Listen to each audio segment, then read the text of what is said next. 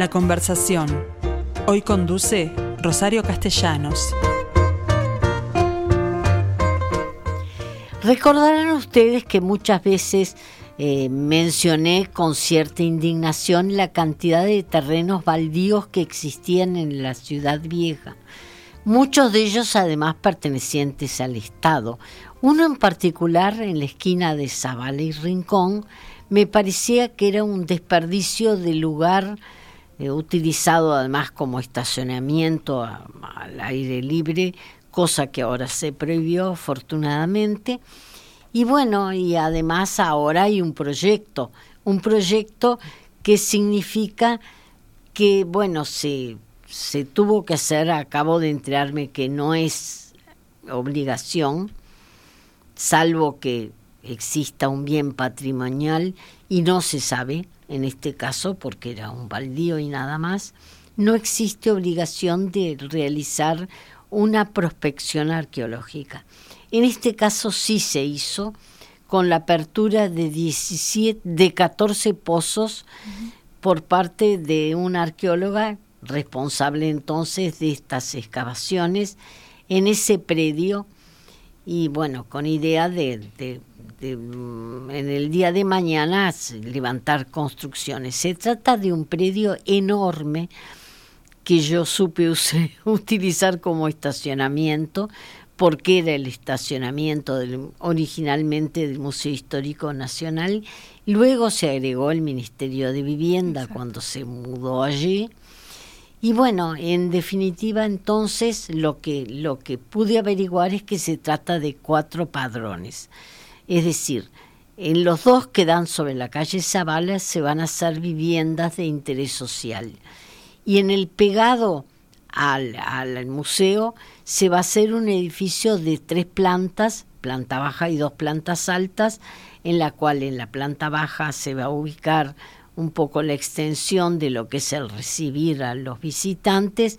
En el primer piso una sala de exposiciones y posiblemente un auditorio y en el segundo piso se van a ubicar las oficinas que hoy por hoy están en piezas absolutamente preferenciales de esa casa sobre la esquina de la calle Misiones, Rincón y Misiones. De manera entonces que es una forma de darle al museo un poco más de aire, que vaya si lo necesiten, y bueno, y a la ciudad algunas viviendas para poblar esa ciudad vieja. Yo estoy con Nicole de León, que es la arqueóloga responsable de esta prospección arqueológica. ¿De qué vestigios estamos hablando? Bueno, primero buenas tardes, ¿qué tal? Eh, eh, bueno, tenemos vestigios desde los inicios, digamos, de la ciudad de Montevideo. Mm. Contamos con vestigios coloniales, edificaciones, este, a nivel de muros, sobre el nivel de suelo, pavimentos y después también lo que son las cimentaciones de época colonial.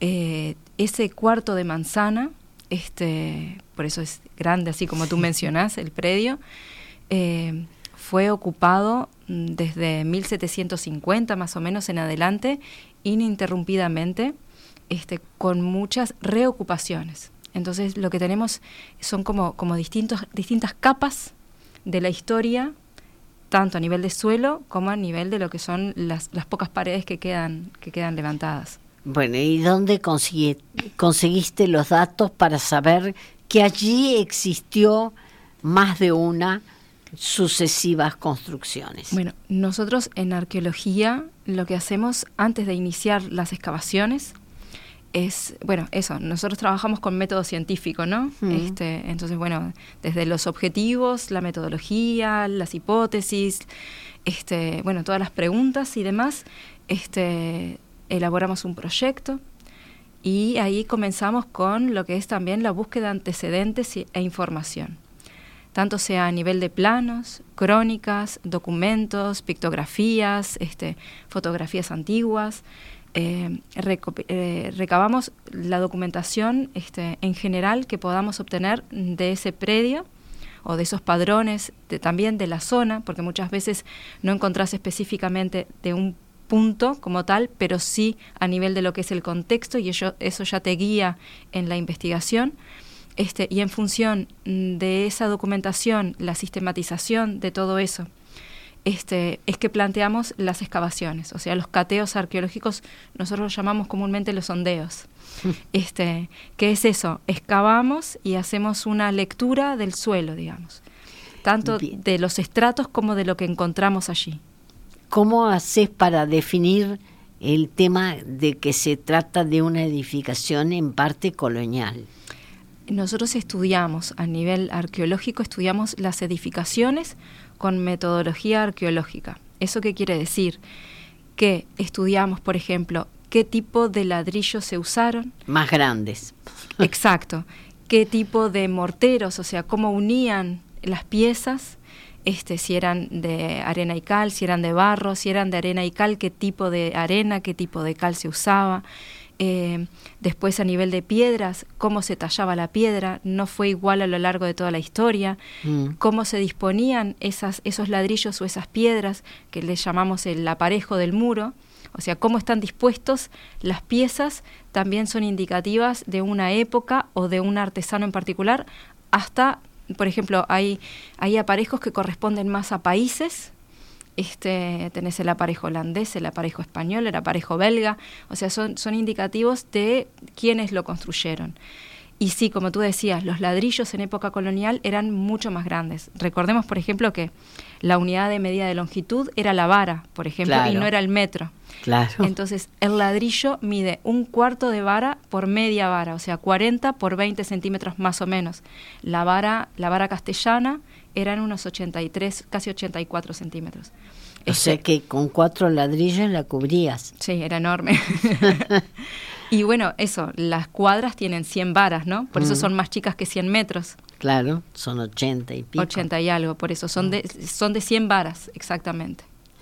Bien, eh, tú decías que sobre la superficie, hoy por hoy tenemos muros perimetrales, uno de ellos simplemente sobre esa bala se cortó para hacer la entrada de los automóviles, pero en la calle Rincón hay un muro continuo e interesante. Sí. Y tú me decías que es colonial. La mitad de ese muro es colonial.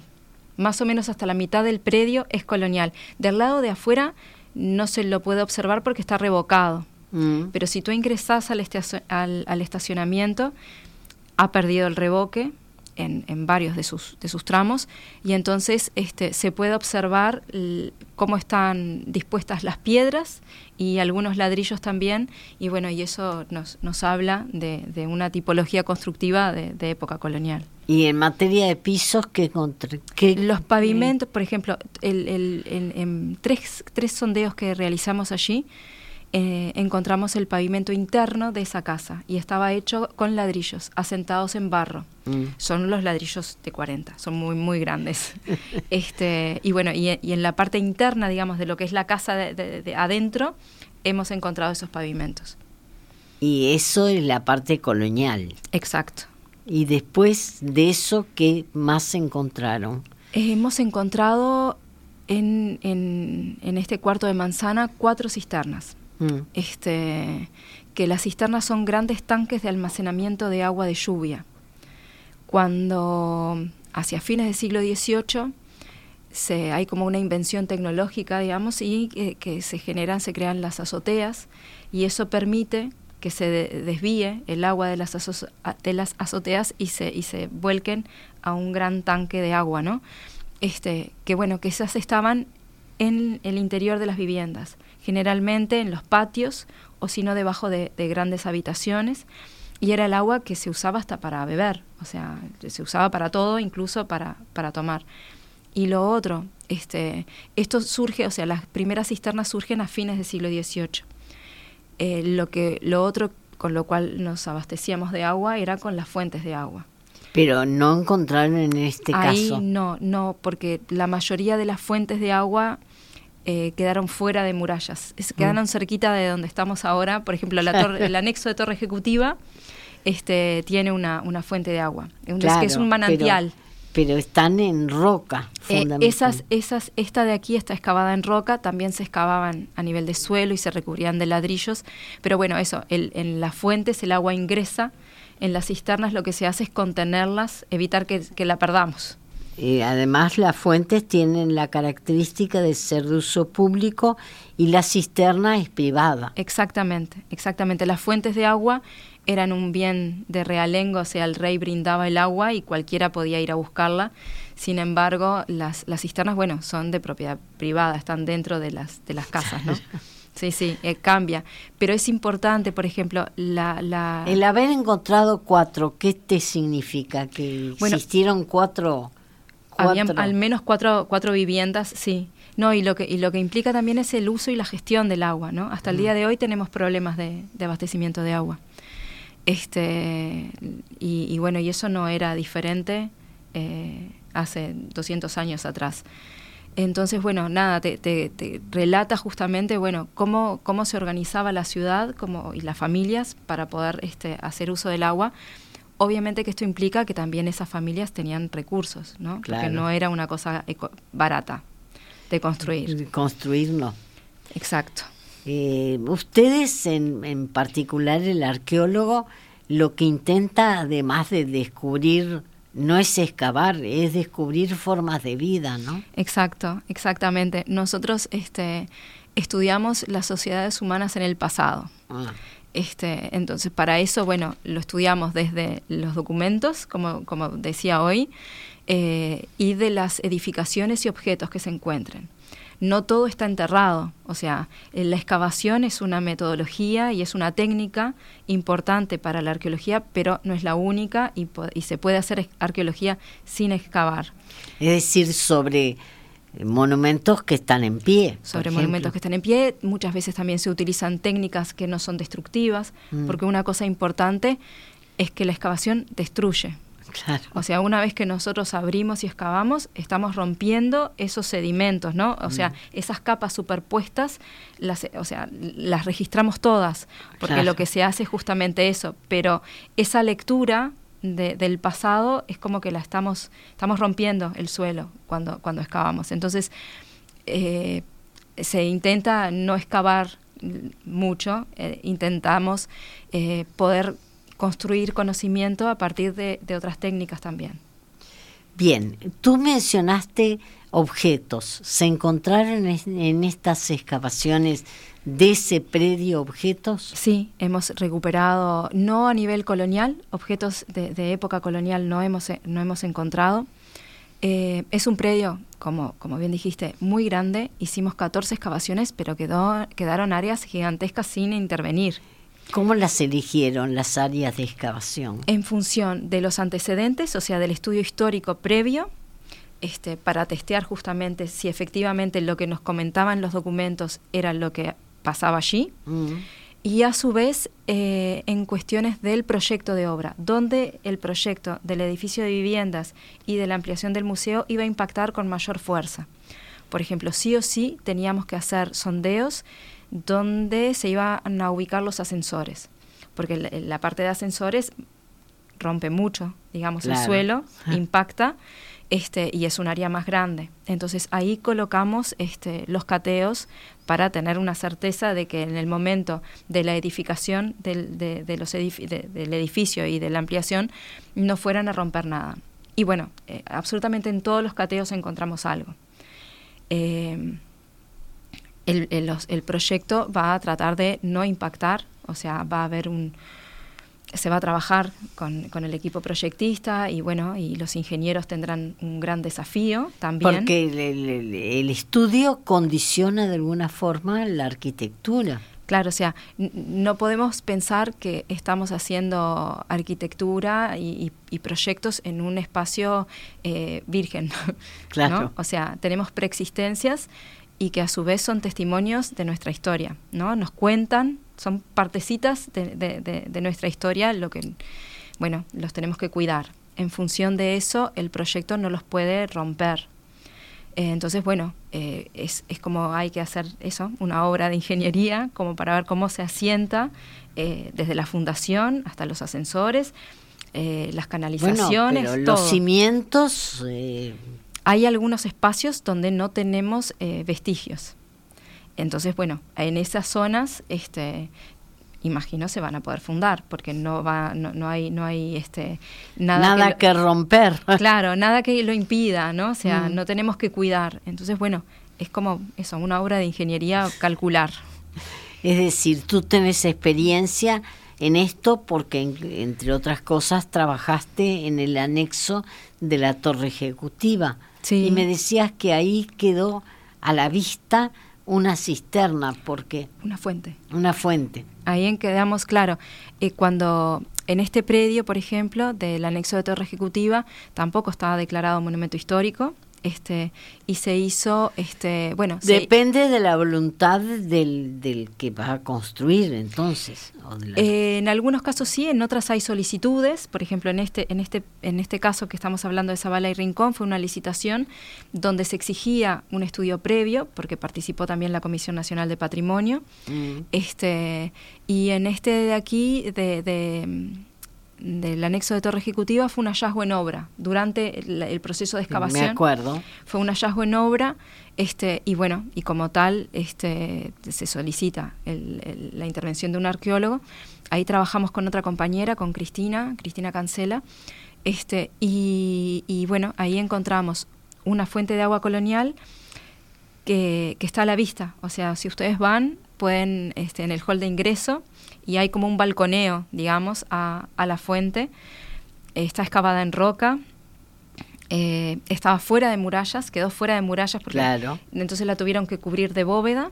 Mm. Este, para que bueno no, no, la contaminaran en el caso de sitio por ejemplo de la ciudad eh, y, y bueno, tiene, tiene como unos 6 metros, ahora no recuerdo exactamente, pero como unos 6 metros de profundidad, excavada en roca, más la bóveda son como unos 8 metros y algo este, y unos 9 metros de, largo y unos 4 de ancho. Es una gran estructura. Bien. Entonces, por un lado, objetos, por otro, arquitecturas coloniales. En materia de objetos, si tuvieras que elegir uno, porque yo digo, todo siempre lo que vi fueron pedazos de objetos. Sí, hay en, en muchas excavaciones eh, quedan fragmentos. Fragmentos, sí, exactamente. Este, Objetos incompletos que... Lo que sucede es que... No le encuentro mayor interés. La mayoría de las veces es descarte. Mm. ¿No? Muchas veces es, eso lo que... Pensemos que el habitante se lleva sus cosas en, un, en una mudanza. cuando algo le sirve, generalmente no lo descarta. Entonces, mm. en las excavaciones muchas veces o generalmente se encuentran cosas que fueron descartadas. Claro. Este, de todos modos, eh, ese descarte te indica mucha cosa.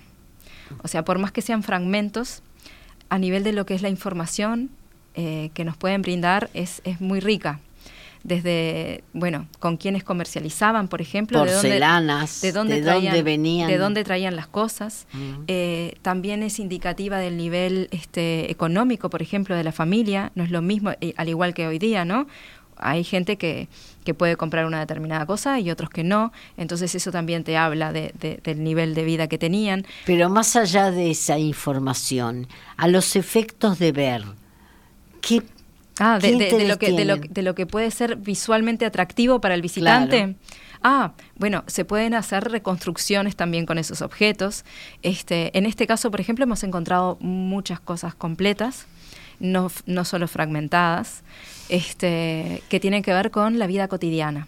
Bueno, por ejemplo. hemos encontrado platos, tazas, fragmentos de platos y fragmentos de tazas. Mm. Eh, por el otro lado hemos encontrado muchas botellitas de todo tipo, muchas de ellas vinculadas a medicamentos, mm. este, que también son indicativos ¿no? de las enfermedades y cómo la gente se cuidaba y se curaba.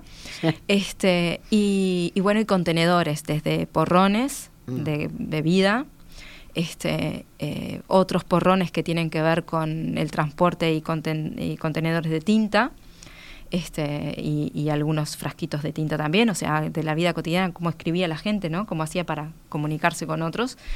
Este, Y bueno, después también a nivel constructivo elementos como, como baldosas, recubrimientos de cerámicas, este, un conjunto de objetos que te hablan de cómo eran las familias que, que vivían en ese, en ese Bien, sector. Por lo general se habla de museo de sitio para albergar esas cosas. ¿Y en este caso qué se va a hacer? Claro, museo de sitio es cuando queda al aire libre, o mejor dicho, o queda visto. En este caso no vamos a poder dejar las cosas vistas. No, museo de sitio al que yo me refiero es al que se instala en el lugar claro. donde fueron descubiertos los hechos. Claro, acá esto no, objetos. acá no, no vamos a hacer eso. Eh, es un la mayor parte de las cosas se encontraron en lo que es la parte del edificio de viviendas. Mm. Este, y, y, obviamente que un edificio de viviendas no podemos generar un museo, porque no corresponde a tampoco la función y uso de ese espacio, ¿no? Eh, entonces, bueno, imagino que parte de esto podrá ser este eh, tomado por el, Museo, histórico, por lo menos los objetos sí, y después se verá el tema de una puesta en valor tanto de los elementos que encontramos allí a nivel de objetos como a nivel de estructuras. Eso es, es sería la etapa posterior. No, no, aún no estamos en, en ese momento, no llegamos. Claro, por supuesto no, no, no, llegaron, pero van a tener que resolver. Sí. Y no sé en qué medida los van a consultar a ustedes. En realidad es el arqueólogo el que debe sugerir.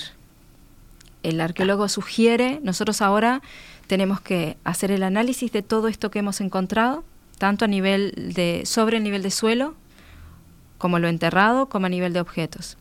Tenemos que hacer la sistematización y análisis de todo. Eso este, lo elaboramos en un informe y ese informe va a la Comisión Nacional de Patrimonio, que es la que mm, eh, gestiona y evalúa todo. ¿no? Eh, en ese informe nosotros tenemos que sugerir una puesta en valor y un destino de los materiales. Y bueno, y eso es lo que, lo que nos, nos espera trabajar en conjunto con el museo, con los proyectistas y demás, este, es un trabajo en equipo, esto final. Lo cierto es que eh, anunciaron las visitas guiadas para el sábado y se te llenó de gente. Impresionante, sí. Eh, La gente le interesa el tema. Sí, eh, fue muchísima gente, fueron más de 400 personas, fue una locura. Mm. Este eh, muchísima gente, siguió llegando gente eh, y, y, la verdad... Tú hiciste de guía. Claro, sí, sí, sí, sí. Sí, porque en realidad soy la que estoy y, la que sabe un poco, o sea, entonces ta, tuvimos que, que, dar las guías y también este, fueron escuelas, fue, o sea, antes, ¿no? Durante la semana fueron escuelas, este, liceos, fue UTU, o sea, eh, convocó mucha atención e interés que sinceramente agradezco un montón porque es, es muy lindo que la gente le, interese este, y, Eso se, te iba preocupe. A decir, la arqueología de, de pronto está más escondida de lo que debiera, porque a la vista está que a la gente le interesa los resultados que ustedes obtienen, ¿no? Sí, sí, la arqueología eh, estudia un poco más también lo que es la vida cotidiana. Oh, claro. ¿no? no tanto eventos históricos o políticos, tal vez como lo puede estudiar la historia. Este, nosotros nos basamos más tal vez en aquellos que que no tienen, no tuvieron tanta voz en, dejar cosas escritas, este, entonces es, es, más bien no y además de casas de, de la realidad hacia adentro, sí, que no siempre sí, puertas adentro, que no siempre se sabe, no siempre se sabe, este, exactamente, sí. y bueno sí ha concertado mucho interés y, y, es muy valioso para nosotros, este, y también la oportunidad de comunicar, porque tampoco tenemos la chance muchas veces de, de informar a la gente de lo que encontramos, ¿no? Yo sé que tú tenés otros proyectos entre manos, de manera que espero que me comuniques, por ejemplo, cuando se haga la de la tarazana. Hablaremos, hablaremos, cómo no, con mucho gusto. Que me te prometo que no solo voy a ir, sino que voy a invitar a la gente que vaya. Nicole de León, muchísimas gracias por esta, por esta nota. Muchísimas gracias a, a ti y a la audiencia.